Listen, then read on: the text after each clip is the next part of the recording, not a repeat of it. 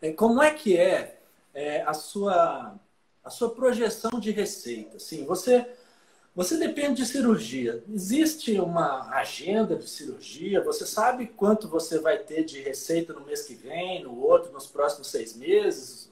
Como é que é? Olha, isso é muito maluco. O, o, a pessoa que é executivo ou que só tem um emprego, que ganha ali no dia tal certinho, né? férias, décimo terceiro, muitas vezes não entende como que um profissional liberal consegue trabalhar. Né? Eu, na verdade, uno as duas coisas. Eu tenho uma parte da minha receita que vem do emprego público, né, como professor, e a outra a parte da receita vem realmente do meu trabalho consultório e operações, cirurgias, etc. Né? Que eu faço. E isso é variável.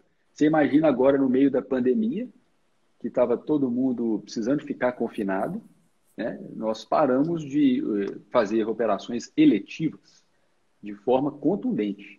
Nós diminuímos mais ou menos 50%, 60% o nosso movimento. E ficamos aí só dando assistência para cirurgias de emergência. É, quer dizer, foi uma queda de receita grande e eu tinha que estar preparado para isso. E isso acontece frequentemente, de um mês para o outro, pode acontecer. Então, o profissional liberal, ele tem que entender que isso vai existir na vida dele, na carreira como um todo.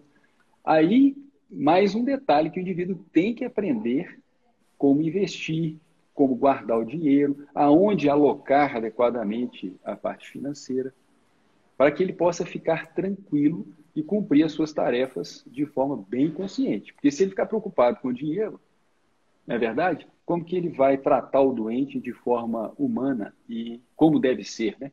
Como nossa área deve ser, na é verdade.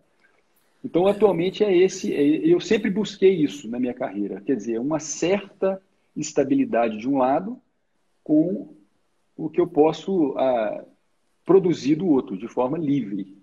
Eu posso aumentar ou diminuir essa forma livre que eu trabalho, entendeu? Isso é muito interessante, eu acho que é, um, é, um, é uma forma interessante de olhar, né?